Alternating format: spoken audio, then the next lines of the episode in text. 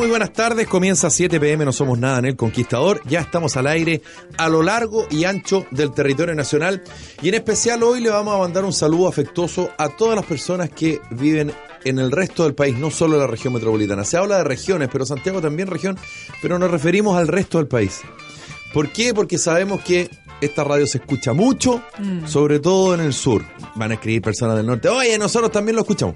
Pero dedicado exclusivamente a nuestros auditores de regiones. Un abrazo para todos ellos junto a Victoria Walsh Hola, ¿qué tal? y Mirko Macari. ¿Qué tal? Mirko tiene un nicho en Chiloé. Ah, ¿sí? Ahí en Chiloé, Mirko ronca. ese, ese es tu target. Capaz Sí. que vaya candidato a intendente. Ojo ahí, ¿ah? Ojo, ahora se dice intendente. Te lucirías, sí, pues, te sí. lucirías. Te lucirías. Ojo ahí. Ni Hacemos el dato. Ni una semana duro. Ni una semana. No, Yo duro un día. yo soy muy dictador para mis cosas. Va a terminar no solamente destituido, ya casi exiliado después Claro. de su gestión. Que uno en esta pega como que ha ido adquiriendo cierta noción. Porque ahora es pe- periodista igual candidato, ¿cachai? Sí, po. Ha ido, ha ido eh, como que uno tiene una opinión y, y como que no le vienen con cosas. Entonces, aquí uno de repente, en esta radio no ha pasado, pero me ha pasado en otras, por ejemplo, y no sé si a ti te ha pasado, Mirko, y a ti, Victoria, Ya. en otros medios, que de repente el jefe te dice, oye, pucha, un poquito más moderado en este tema. No te censuran, pero como que te... Aquí nunca. Eh, entonces uno tiene esa independencia y un agrado poder decir lo que le sale a uno de la guata, básicamente respecto al conocimiento que tiene, el interés que tiene en ciertos temas y porque siente que puede aportar. En política eso es bien complicado, porque yo siento que en política cada vez menos se dice lo que realmente se piensa Mm, yo creo que cada se vez más. negocia bastante, se acuerda mucho por aquí, yo te doy esto y tú me das esto por acá. Yo no siento una transparencia, salvo excepciones, por ejemplo, eh, digámoslo, en, eh, en la política. Y yo creo que ahí es donde yo por lo menos no podría funcionar, porque uno tiene que eh, delimitarse a ciertos patrones eh, argumentales de comportamiento que ese partido o ese sector impone. Pero es que hay que distinguir, porque eh, obviamente si tú eres militante de un partido te sometes a una disciplina, si eres parte del, del, eh, del trabajo colectivo por el poder en un partido o en, un, eh, o en un conglomerado, obviamente que esa posición te autolimita, Ah, porque la pega, la política es una pega colectiva. Nosotros respondemos por nosotros y ante nosotros como, como justamente como periodistas, como Sí. críticos, es nuestra pega criticar. Exacto. Pero yo también sé que otra cosa es con guitarra. Oh. Ah, y que quizá uno, da- uno daría bote porque tú tienes que equilibrar muchas cosas cuando estás en un cargo. Le ha pasado a muchos. Hay La- muchas presiones también. Dixit, ministro de Educación. O sea, él fue completamente libre de escribir lo que quiso, cuando quiso como un ciudadano de a pie, Mm. y ahora está casado por todo lo que dijo. Ah, porque la posición es distinta. En Chile, en general, eh, en la política, los medios han sido siempre bastante condescendientes con el poder, críticos, eh, temerosos del telefonazo. Hay- es que en Chile hay una cosa con la autoridad. Ah, como una cosa, una cosa respeto a la autoridad. Afortunadamente nos hemos ido sacudiendo de eso, porque la autoridad no es nada más que una persona que otros, a la que otros le han dado su poder. Hay poca conciencia de eso.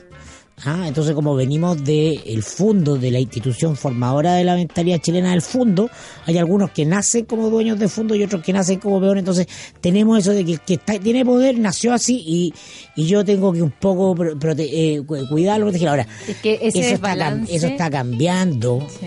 eh, lentamente. Es que ese desbalance igual para muchos puede ser peligroso. O sea, en el fondo, para el que está sometido a esa autoridad de poder, de repente puede verse muy mermado si es que se revela. Se ocurre, no, no estoy diciendo que esté bien, estoy diciendo, esa es el- la sensación que hay. Se ve mucho, por ejemplo, en las relaciones de trabajo, donde está el jefe y lo otro ahí, eh, el trabajador ya disminuye su máxima expresión porque teme perder la pega, por ejemplo, ahí hablándolo en, en otro ítem. Pero, pero en cuanto a la política, es verdad, ha ido cambiando un poco esa noción, pero yo creo que ha sido lento.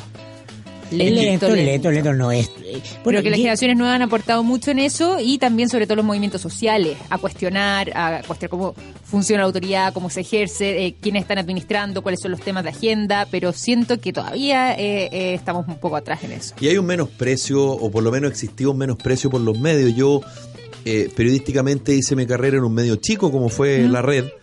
Eh, trabajé en algunas radios también, pero, pero tuve ahí la suerte de hacer programas políticos, de debate, entrevisté a muchos políticos. Y, y yo siempre lo digo, me jacto que fui censurado durante todo el gobierno del presidente Lagos por Francisco Vidal. Yo se lo he dicho en su cara, digamos. Y también fui censurado prácticamente todo el gobierno de Piñera 1, donde estaba trabajando en otra radio y donde tenía un programa en la mañana que nos iba harto bien. ¿Ya? Y, y eso a mí, la verdad que más que preocuparme, que en un minuto me da lata, finalmente uno se da cuenta que porque te transformas en una persona incómoda. Yo tuve siempre la suerte de trabajar en la red, en distintas administraciones y con editoriales distintas desde el punto de vista político. Y fíjate que eh, varios asesores de distintos políticos a mí en algún minuto me dijeron, oye, que, que heavy la pregunta que le hiciste al candidato, o al presidente, o al ministro, o al diputado, o al senador. Y yo la verdad que lo miraba, le decía, es lo que corresponde preguntar nomás. No, a lo mejor mi, mi forma, mi modo es cuestionable. Todo, tú, tú puedes cuestionar la forma siempre, de todo tipo de cosas. Es que Pero particularmente el fondo era el que yo buscaba. en Chile la famosa transición a la democracia se hace sobre un- una suerte de miedo colectivo. Claro. Miedo Y- y al pa- conflicto. claro, porque y pa- está y- el trauma y- del conflicto. Sí, pues. Exacto, trauma. y para cerrar el argumento, claro. a lo mejor esa libertad yo la tenía porque no era un medio influyente. No era el Mercurio, no era Canal 13, Claro, no era. Televisión Nacional, ¿ok? Claro. Entonces yo nunca, como te digo, nunca nadie de, de mi jefatura o nadie nunca llamó por teléfono a la red diciendo cualquier, algo respecto a, a mi pregunta o mi manera de abordar al entrevistado o a la entrevistada. Pero sí los asesores me lo decían una vez terminada la- la- las entrevistas o las conversaciones con alguno de ellos. Me llamaba la atención En eso. general los políticos pertenecen a las élites, pero las élites va, son- va más allá de la política, están en todos los ámbitos, son los que mandan en definitiva. Mm.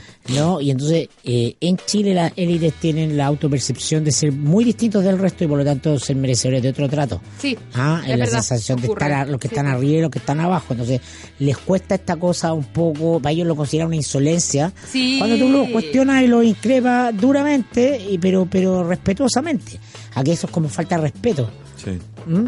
Entonces, Y- eso, y es te parte, tiran- eso es parte de su desarrollo, es una, una forma, una mentalidad. Te tiran la caballería como en el sentido como de ¿y quién eres tú? ¿Qué vienes a ser tú? Pero esto Pero mira lo yo mira y llevo todo- tanto en esto. Mira cómo, mira cómo tratan los diarios ingleses a la reina, No, Por ejemplo. a la monarquía. Claro. Ah, cómo se asunto, ríen pues. del primer ministro con la dureza que lo que lo escrutan en aspectos que incluso a nosotros nos parecerían realmente escandalosos y, que no sé si diéramos el paso en aspectos de la vida privada, íntima. Exacto. Porque para ellos no existe, si alguien es eh, una autoridad, no tiene vida privada. ¿Ah? Entonces se puede contar todo. Todo. Acá tú no puedes contar, por ejemplo, eh, eh, la vida privada de, de- de un empresario. Claro. Ah, porque eso le molesta. ¿Por qué se tiene que saber esto? Por ejemplo, que ahora Polman va a ser papá por cuarta Sí. vez. O, o la clásica, ¿a quién le importa? Él es un actor público, él es un actor público. No es una tremenda, no es una noticia de un titular, pero es una noticia que merece ser publicada porque es uno más nuevo, un hijo que se va a repartir la fortuna. ¿Ah? Que cómo no va a tener poder uno de los Claro. cinco hombres Sí, más bueno. ricos de Chile. Obvio, claro. ¿Ah? Entonces tú cuestionas el poder, el poder formal que es la autoridad elegida, y hay un poder que es informal, que tú no eliges, pero que es tremendo en la y que sociedad. repercute, claro, pues que La repercute en mayoría de grandes ámbitos de la vida social del La país. mayoría de los periodistas y los medios son parte de esos sistemas de poder porque muchos de sus personajes son dueños de los medios también. Así es. Ah, entonces ahí se opera una autocensura. Ah, y un, auto, un criterio como de restrictivo. Sí, ¿Ah? Por Porque parte del mismo para meterse, medio. claro, para, me- pa- pa meterse a, a la población, a la casa donde están vendiendo droga, no tienen problema. Entráis con cámara, entrevistáis a todo el mundo, cabros chicos, viejos, la abuela, cómo se llaman, da lo mismo, los diste vuelta. Entonces hay un clasismo implícito.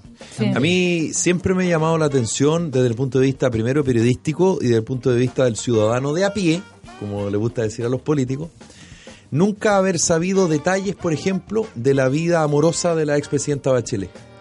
Yo siempre pongo el ejemplo. ¿Ustedes creen que en Estados Unidos, o como Mirko acaba de decir, en Inglaterra, o en España incluso, que somos más cercanos, una presidenta, primera presidenta mujer de Latinoamérica, y ni hablar de un país como el nuestro, que es un país conservador, pacato, machista, todo lo que tú quieras.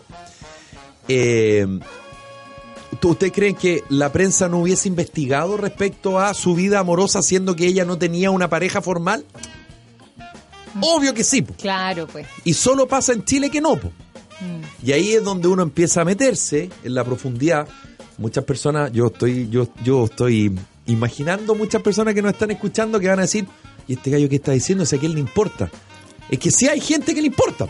O sea, que a ti no te importe o que tú no, no, no, no lo sopese o que lisa no lo leas, problema tuyo. Pero sí hay otra gente que sí le importa y la labor nuestra no tiene que ver con lo que finalmente le importa o no le importa. Es transparentar la información que tiene que ver con el poder. Y el poder implica eso y más. Entonces, cuando uno empieza a submarinearse un poquito y empieza como a meterse en la profundidad del tema, bueno, tú te empiezas a dar cuenta que hay acuerdos por acá, que si tú me publicas esto, yo no te publico lo de acá, y si tú me publicas esto, yo te publico esto por este otro lado, y al final nos neteamos. Y el binominal aparece incluso respecto a estos temas. Mucho más, po, mm. mucho más. De hecho, yo creo que obviamente hay cosas que son de mal gusto y eso es súper relativo. Está sometido al criterio del periodista y del medio. Y del medio. Y de efectivamente preguntarte, ¿es de interés público saber esto? Por ejemplo, los ingleses publicaron la foto de Merkel en la playa, ¿ah? en traje de baño, que era ridícula y se dieron un festín y se vieron y ningún medio alemán, Merkel era la, la, canciller alemana, ningún medio alemán lo publicó, son idiosincrasias en conflicto. Ah, pero, los ingleses tienen esa cosa exquisita y nadie puede decir que es Corea del Norte, Inglaterra, o sea, la cuna del capitalismo, ah, un país mega desarrollado, centro de grandes pensadores, de universidades, tiene una vida cultural y los medios expresan eh, esa idiosincrasia, eh, ese sentido del humor particular que es parte de su hecho. Nosotros no lo tenemos, igual no somos los argentinos tampoco. Para poner otro otro tema, otro déjame comentar, terminar de comentar una cosa, Por ejemplo, en el primer gobierno de Bachelet era sabido entre todos los periodistas que Michelle Bachelet mantenía una relación sentimental con eh, este eh, con Claudio, Claudio Bunster. Claudio. ¿No? Eh, y porque era un tema de interés público que se supiera y nunca se supo a la, audiencia. Porque Claudio Buster dirigía un centro científico en Valdivia y entonces la pregunta era, ¿hay recursos del Estado puestos en el centro científico de Buster en Valdivia? Si tú dices, mira, sabes que la calidad del centro amerita que hayan estos recursos, ¿no? da lo mismo si tiene él una relación con la presidenta o no, pero tiene que saberse, eso se tiene que discutir no se puede dar por sentado porque cada, cada ciudadano se tiene que formar una opinión. Y por lo tanto, cada ciudadano verá si eso, como dice Mirko, está bien o está mal. Claro. Yo no le puedo decir al ciudadano, mire, esto usted no lo puede saber. Exacto. Porque yo creo que no lo puede saber. Exactamente. Ese es mi usted lo va a saber y usted decía si es importante o no. Exacto. Ah, eso. Pero acá la, cosa es antes, incluso de muchos ciudadanos. ¿Para qué se publica esto?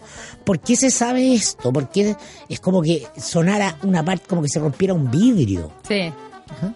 Sí, bueno, y ahí también un poco el tema del criterio, solamente para, pero voy a desviarlo un poco, pero, pero por ejemplo, en países como Inglaterra también está muy cuestionado de repente algunos medios de comunicación, la prensa puntualmente, por la forma también en que ejercen esto. O sea, en el fondo está bien que se sepan ciertas cosas, pero también se traspasa mucha farrera. O sea, hay una, hay una línea ética que de repente está vulnerada de parte de algunos medios de comunicación ingleses puntualmente, por ejemplo, en la, manera en que... No, no, sí, pero en el fondo de repente son, son mm. informaciones que van más allá de de, del interés público. O sea, ya hay un tema de morbo de repente que se cruza entre medio. Una prensa amarillista muy fuerte allá. pero es una tradición la prensa amarilla ya. Pero yo creo, Victoria, que el amarillismo. Yo, yo sigo tu línea, ¿Mm? sigo perfectamente tu línea. Pero finalmente. Eh, finalmente tú como ciudadano es el que le da el valor o lo desecha. O sea, los medios de comunicación, yo siempre ocupo el ejemplo, si a ti no te gusta lo que tú estás viendo en un noticiario de televisión o en un programa de opinión eh, política o una entrevista o lo que tú quieras, digamos. Lo puedes cambiar. y, el, castigo, y el castigo es violento. ¿ah? Mm. O si a ti no te parece una editorial de un diario o el reportaje de ese diario, el castigo es violento. ¿Y cómo mm. se castiga? Cuando el ciudadano no lo compra más, ¿no? Entonces, eh, insisto, entiendo lo que tú me dices, ¿ah? entiendo lo que tú me dices, pero pero uno no es, y, ahí yo, yo realmente muchas veces lo he discutido con personas que no, no son periodistas y, y, que te critican, que sé yo, el mal gusto, que el periodista en el debate, que trata de tener protagonismo y que finalmente uno quiere escuchar al candidato. No, compadre. La pega nuestra no es ser relacionador público. La pega nuestra no es publicarlo políticamente correcto. La pega nuestra es publicarlo políticamente incorrecto. Eh, Ahí está la gracia, lo incómodo. finalmente. Sí, lo incómodo. Sí, yo, yo ahí, ahí recojo el punto. Lo que sí, yo creo que eh, no necesariamente, por ejemplo, que alguien compre una porta- o sea, un diario porque tiene una portada con una fotografía eh, o, o un programa eh, que puede ser muy criticado, por ejemplo, en cuanto a su contenido, no necesariamente que tenga una alta sintonía implica que sea un buen programa y que por lo mismo la gente lo esté viendo con la felicidad máxima de la vida, como si estuviera o informándose o enterándose, o, o le da una cierta relevancia. Yo creo que de repente también uno confunde o eh, eh, esa lectura de las audiencias como si fuera una manera de adscribir a ese contenido cuando no necesariamente es así. No, No, está bien. De acuerdo. Estoy de acuerdo, sí. porque buena parte del trabajo de la prensa es que es parte de la industria de la entretención. Entonces, Sí, lo- pues. lo- los tabloides británicos, porque no es toda la prensa británica, es la industria de los tabloides, claro. que es la que más vende en el mundo. O sea, Exacto. De Santos, de Impresionante, 3 sí, millones de pues. ejemplares. Impresionante. diarios, pero responde a la idiosincrasia del país. Es un país copuchento. Los británicos son copuchentos y quieren saberlo todo y reírse. Ahora, también entramos en el concepto de la responsabilidad de los medios. Y en eso sí yo estoy de acuerdo contigo. Mira lo que pasó, y lo hemos citado acá varias veces el ejemplo, de lo que pasó en la radio agricultura con eh, Pilar Molina. Mm, Cuando en un debate Anatel le tiene unos documentos a- al candidato de la primaria, O Manuel José Sandón. Sandón, sí, pues. por, eh, por un tema que al final no era. Claro. Unas boletas eh, que habría entregado, ¿cómo fue? Que habría entregado eh, su hermana eh, y una triangulación de boletas. en fin. Claro, que a través de, de boletas de la hermana se le había pagado a un empresario a que un le había empresario, pasado, claro. claro. Y Mm. entonces ahí hay otro tema también. Sí. Y en eso, evidente, y yo te insisto, evidentemente el público, el ciudadano castiga. Cuando un medio se manda un Tony, es automático el castigo. Claro, ahí no opera la autorregulación. De hecho, Cierto, el Consejo de Mm. Ética de los Medios, que yo bueno, lo miro con distancia Yo en también. términos de composición, pero, pero eh, sancionó a Radio. Agricultura. Sí. Sí. Entonces, bueno, eh, también hay que, hay que entender el concepto, y yo en eso estoy con Mirko, porque yo, yo también, eh, como nos criamos en el, digamos, desarrollamos nuestra profesión en rigor, eh, la transición, Mm. y, y tú, Victoria, has tenido la suerte de ir un poquito más adelante en eso, o Sí. sea, de no tener tanto trauma o tanta barrera o tanta protección. Eh, finalmente, eh, la responsabilidad de los medios estaba supeditado a lo que el poder político te decía. No había una responsabilidad del medio. Entonces, finalmente, muchos medios era muy cómodo hacer la pega. Claro. Era cosa de, digamos, de transcribir el comunicado de prensa y estamos listos. No, y eso es Y, y impresionante. se acabó y, y- y- y no, no molestamos al poder, no somos incómodos, nos siguen leyendo, eh, somos un medio soft, pero la gracia no es esa, po. La gracia es profundizar, es meterse, Mira, eh, es incomodar, es decir, o sea, es llegar a lo que a, a la, a la biografía no autorizada. A eso Aterricémoslo, quiero llegar, digamos. aterricémoslo en la contingencia, los abusos en la iglesia. Por ejemplo. Por ejemplo, el caso Caradima estaba eh, reporteadísimo en el Mercurio y el Mercurio no lo publicó. Así es. Eh, después lo tenía la tercera y había muchas presiones para que no se publicara. Fue eh, la decisión de Televisión Nacional de emitir ese informe especial que lo hizo esta. Paulina Paulina Salazar. Allende. Allende Salazar. De Allende Allende Salazar, Salazar, lo que permitió que otros medios se subieran porque nadie quería ser el primero en meterse con un cura poderoso ¿ah? que tenía alta red en el empresariado como Caradima. Y entonces eh, los medios abdican de su labor por eso. Hoy día, mira tú, mira tú dónde estamos ¿ah? a propósito del caso Caradima. Estamos con, y, y la carta del Papa para aterrizarlo ya en la contingencia. lo vamos, lo vamos- analicémoslo bien en detalle a la vuelta. Bien Pero, ayer- pero claro, ese es un sea, buen ejemplo de, cuestionando a toda la jerarquía de la iglesia de hoy y la de antes. La yo digo la de hoy es Sati, pero sobre todo la de antes. Cuando era cardenal, obispo Santiago, Claro. eh, Monseñor eh, Francisco Javier Errázuri, que a quien le tocó ver el caso Caradima. Claro. Entonces, bien, cuando tú tienes que eh, cuestionar eh, el poder de eh, o la autoridad de una institución en este caso. Sí, pues. Y de Y de determinadas y de ese personas peso. dentro de esa institución, porque Caradima tenía un aura de poder. De hecho, Eliodoro Mate ¿ah? fue a hablar, cuando recién estalló el caso, fue a hablar con el entonces fiscal nacional Sabas Chaguán.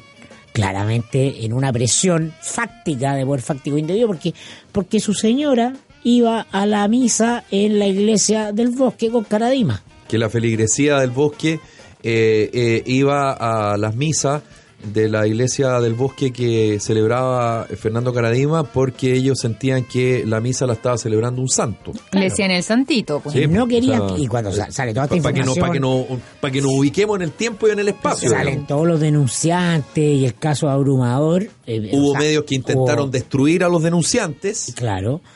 Y entonces, pero por ejemplo, eh, buena parte de esa feligresía no creyó, no quiso creer esto al comienzo. Fue, ay, por ejemplo, Sandón en su minuto fue súper duro con los denunciantes. verdad, sí, pues. Y entonces la evidencia que fue saliendo con el tiempo, de años, fue cambiando el clima de opinión pública. Y ahí está, y, y ahí, y, y- y qué bueno que, que dijiste eso, Mico, porque con esto quiero cerrar, no porque me siento dueño de la pelota, sino que porque nos pidió el tiempo para ir a la tanda y a la vuelta hablamos de la carta, el Papa y todo lo que está pasando en la conferencia episcopal a propósito del caso del obispo Barro. Y justamente eso que tú acabas de decir eh, es, es- es la clave. Porque la gracia, la gracia no es que los medios hoy día, todos los medios, hablen de la carta, eh, la opinión del presidente de la conferencia episcopal y de su secretario general, eh, lo que habría eh, dicho el- las víctimas de Caradima y de otros sacerdotes al obispo, al arzobispo Chicluna. No es ninguna gracia, porque hoy día todos lo tienen y todos lo hablan. La gracia está en que tú cuando lo lanzas, te atreves a hacerlo Mm. y e incomodas. Porque hoy día, la verdad, que pegarle a Caradima es más fácil que pegarle a la Luli. Gratis. Claro. Te sale gratis, no pasa nada hoy día. Pero cuando, no sé, hace cuántos años, cuatro o cinco años atrás, ¿qué pasaba? No, claro. Las en- presiones en- de los medios, Mm. los medios de comunicación, hubo medios de comunicación influyentes en este país que más que publicar la denuncia o lo que iba a publicar o, o lo que finalmente tiró al aire Televisión Nacional y después Televisión en Tolerancia Cero, era destruir, literalmente, destruir la vida de los denunciantes. El objetivo era ese. ¿Cómo yo contrapeso lo que estos sinvergüenzas que quieren aprovecharse, sopeso lo que ellos están tratando de hacer? Destruyendo. Y mira, y mira en- finalmente, como decía Mirko, en lo que estamos. Sí, fue impresionante. Entonces, ahora la gracia, claro, ahora no, que no sé qué, no, que mal, oye, el obispo Barro. Y cuando pasó el tema, estaban todos callados, todos miraban para el otro lado, todos hacían los pavos. Entonces ahí también está la gracia, para que la gente también entienda cuál es la función y la labor de los medios. Último. Porque Último. finalmente, modestamente, valga la redundancia, el caso Caradima se sabe fundamentalmente por la valentía de los medios.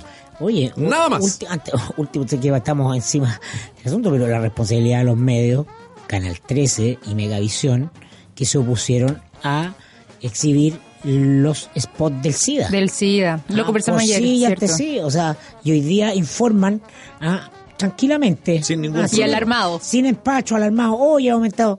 Oiga, aparte haciéndome un mea culpa. Claro. Dígame usted, como no, no es que se trate de los profesionales que están ahí, ni siquiera los directivos, pero institucionalmente. Sí, tiene la una institución, sí. Tiene una responsabilidad, po. Bueno, si el servicio técnico de su grupo electrógeno no funciona, tranquilidad.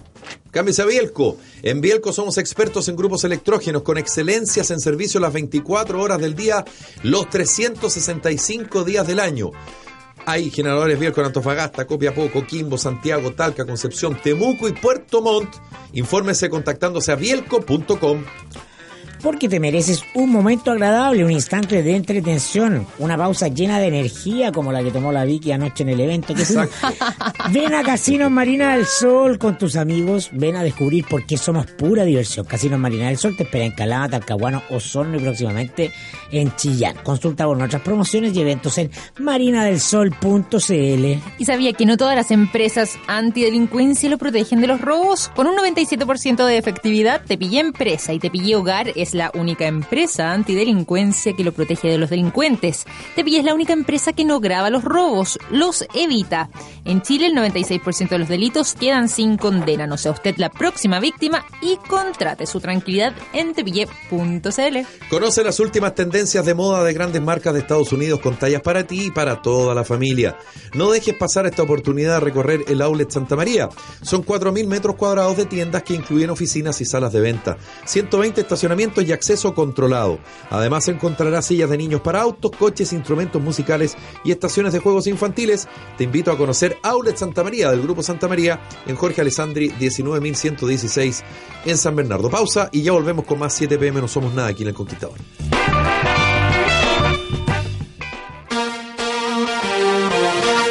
Let's go, girls.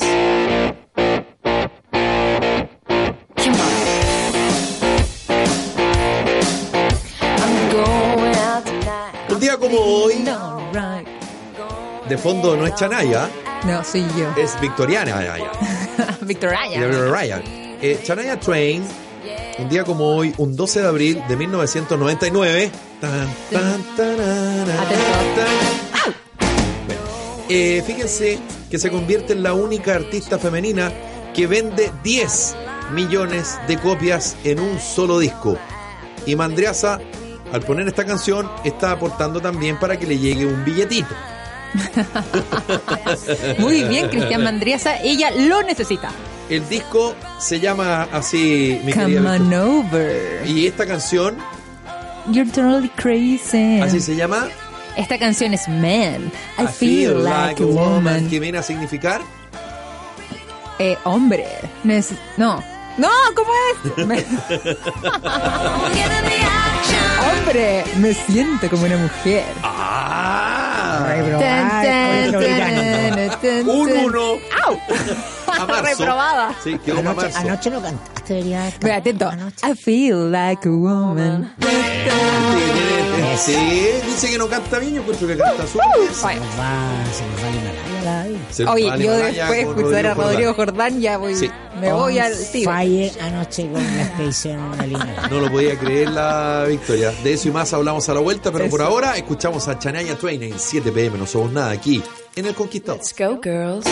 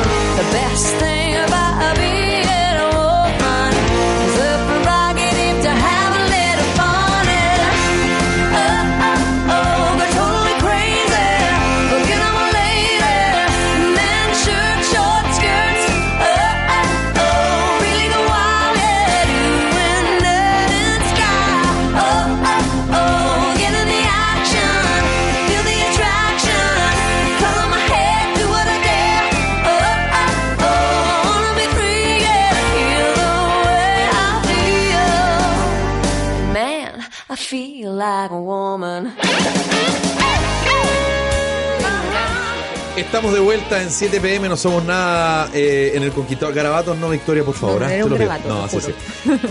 Les quiero hacer una invitación a los jóvenes que, como Mirko, por ejemplo, que durante mucho tiempo vivió en la comuna de San Miguel. Eh, muchos dicen, oye, el sector del llano está un poquito caro, en fin. San hay como un boom inmobiliario en ese sector está un poco caro, pero bueno, hay un sector también en la comuna de San Miguel que los precios no están tan caros y ideal para los jóvenes que vienen de regiones a estudiar o que están iniciando su carrera profesional aquí en la capital. Edificio Quinta Avenida 1198, en la comuna de San Miguel, de Inmobiliaria Noyagam, a pasos del Metro Ciudad del Niño, departamentos de 1, 2 y 3 dormitorios desde las 1.800 584 unidades de fomento. Tú ya conoces tu barrio, quédate pero independiente en un excelente departamento que Inmobiliaria Noyagam te ofrece.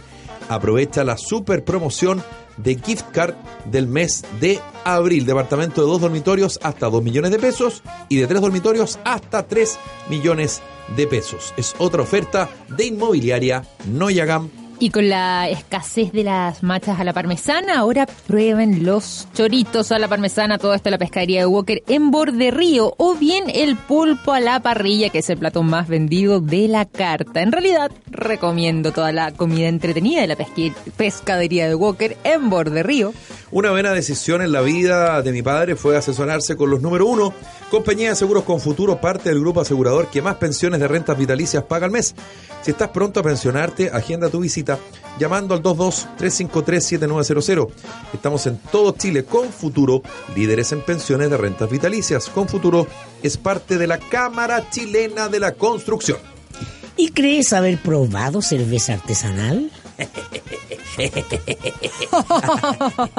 Descubre cerveza Volcanes del Sur, la cerveza artesanal premium que logró embotellar todo el espíritu del sur de Chile. Cerveza Volcanes del Sur, la única cerveza elaborada con agua mineral de origen termal. Los conocimientos de nuestros expertos maestros cerveceros aseguran un producto con gran cuerpo, aroma y color. Disfruta sus distintos sabores Sabores como, por ejemplo, Strong Lager, Summer Lúcuma, Premium Lager, Double Bock, Bock chocolate naranja y Bock chocolate. ¿Cuál te tomaste tú, Vicky, ayer? Yo me anoté con el Premium Lager, espectacular, te yo pasaste. también, yo también. Es Y- que está pa' azul, po. Por eso. sí, verdad, que a Corazón Azul de Felipe Vidal y Yo con también me tomé Strong esa. Lager también, también. me tomé esa, sí. Me encantaron. Tuvo bueno el evento Volcanes del Sur anoche, ¿eh? Estuvo Sí, entretenido. Un saludo a nuestro amigo Marco Orellana, ¿no? Marco Orellana y a Gran- su señora, Y a, su Y a la señora, Cami López. Personaje. Cami López. Sí, un Un 7 la Cami. Extraordinaria la Cami, ¿eh? Sí. Un siete. Viene un Marquito en camino. Sí, pues está O Camilita, meses. no sabemos. O sea, yo no sé, capaz que ellos sepan, obvio. Pero gran evento. No, era hombre.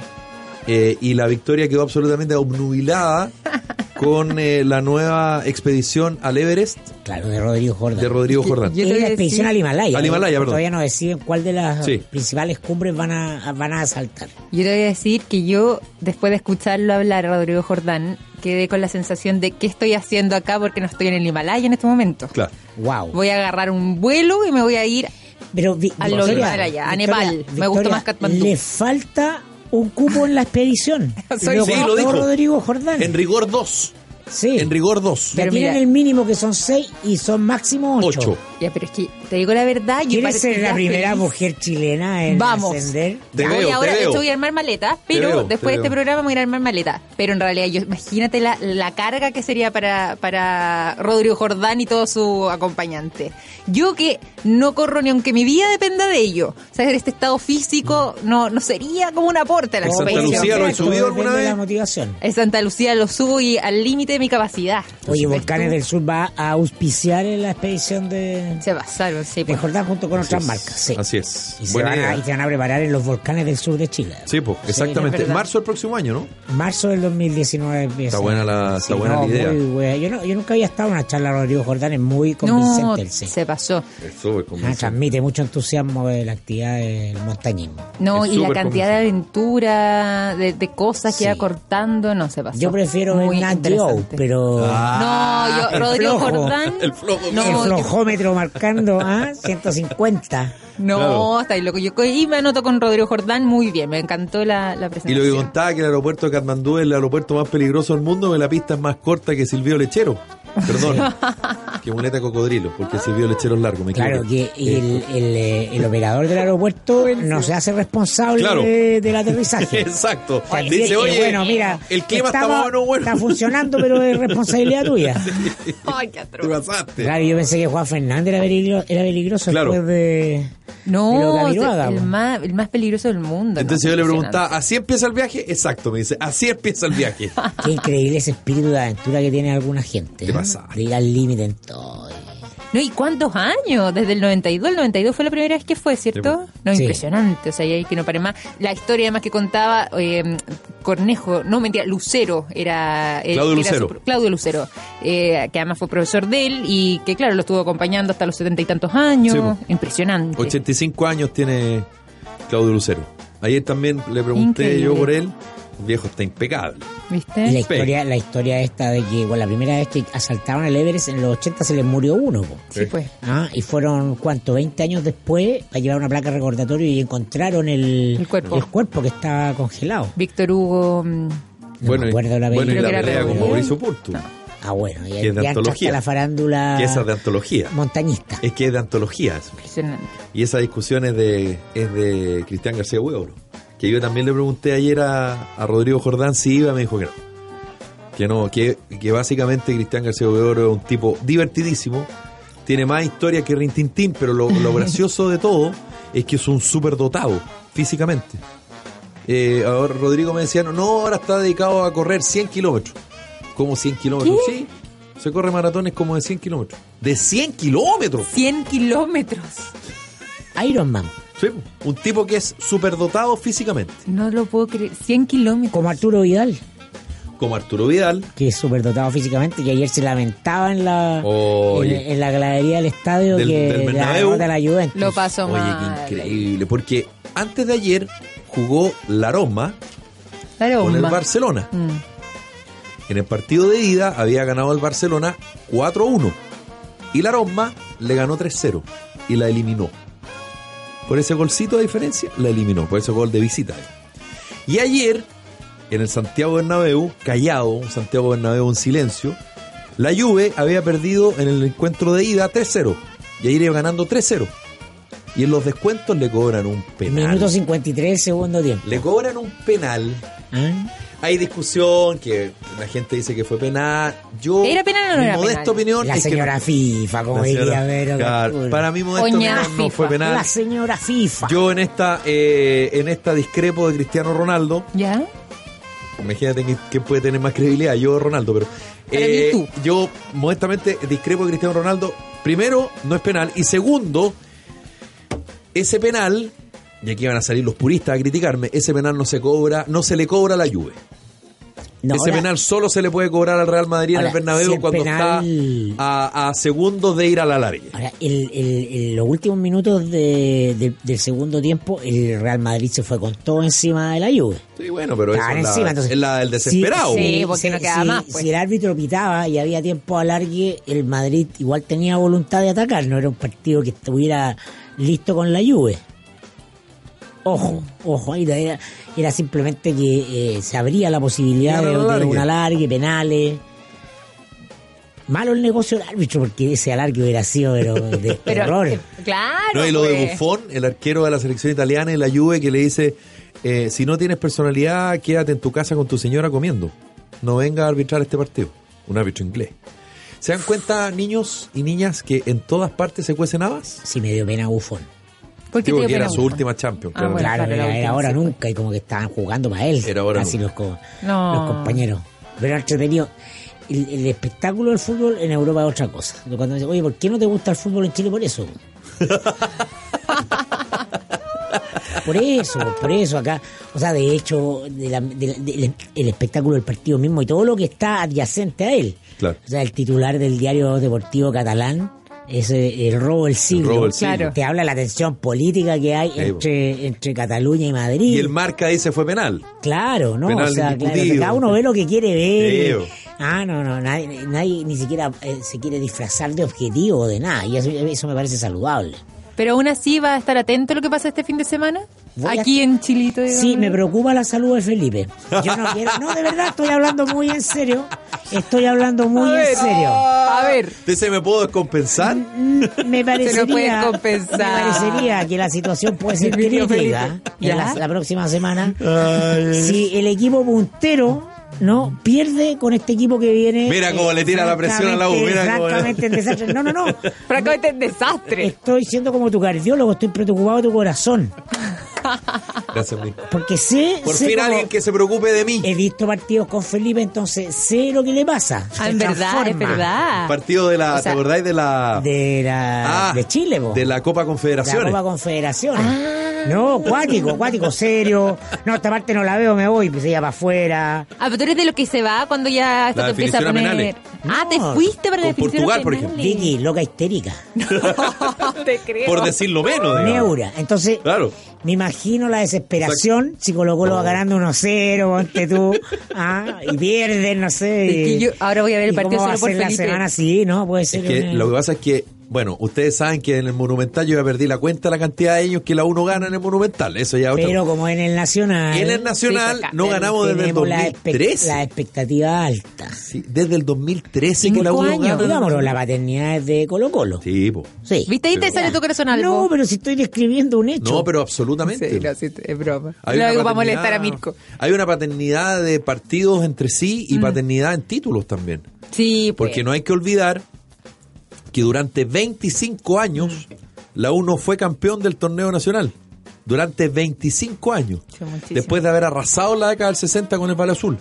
Pero desde el año 69 hasta el año 94, ahí la gran cantidad de títulos la obtuvo entre esos 25 años. Colo Colo, Cobreloa, La UC. la, La Católica. Católica en menor medida, y ahí está repartido. Gran equipo la Católica. Pero Colo Colo, Colo Colo en esa generación Yo- arrasó. po. A mí me tocó ver, yo admiraba mucho el equipo la Católica de Gorosito y, Ah, El que no y, pudo el, Beto, y el Beto Acosta. Y el que no pudo ser campeón en Sí. 94. Sí. Gorosito. Que le Qué ganamos manera de así. jugar bien. Y Sergio Vázquez. Sí. Sergio Fabián Vázquez, de los tres que nombramos, era el titular titular de la selección argentina.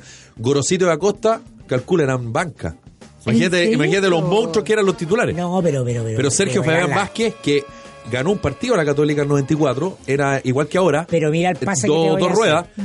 Nos ganaron 1-0 en el Nacional con gol, de, con gol de Sergio Fabián Vázquez jugando con 9 la Católica.